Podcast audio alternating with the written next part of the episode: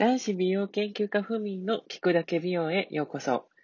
こんにちは、こんばんは。男子美容研究家ふみんこと前田文也です。よろしくお願いいたします。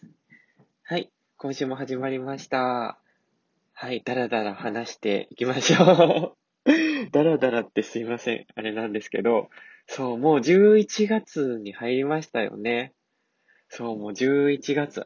秋にはね、やっぱ食欲の秋。え、っていうか、秋って10月、9月10月までが秋なんですっけ？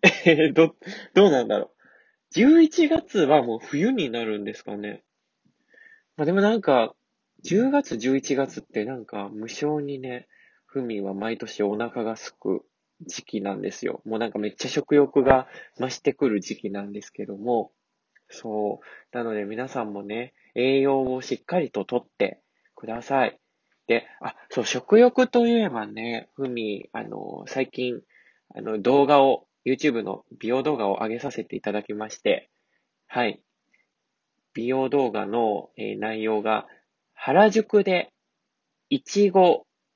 を使ったスイーツを食べに行くっていう動画を昨日、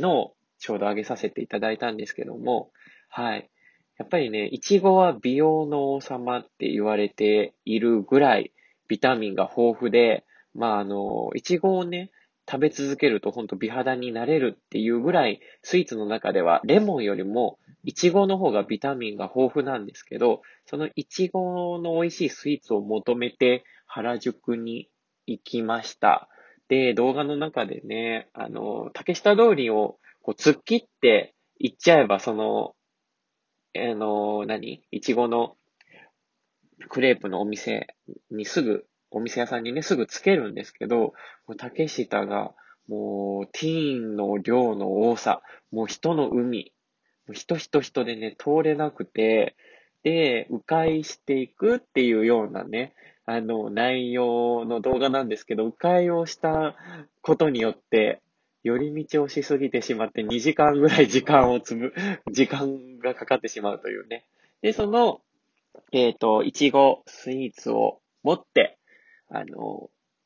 公園にね、行くんですけど、その大きな森の中で、まあ、あの、結構ね、道に迷いながら、このスイーツを食べに行くっていうような、あの、どんちゃん騒ぎな動画なんですよ。ちょっとね、もう、またふみのね、あの、ちょっと、あの、方向音痴なので、ダメダメっぷりがちょっと動画の中で、あの、公開されております。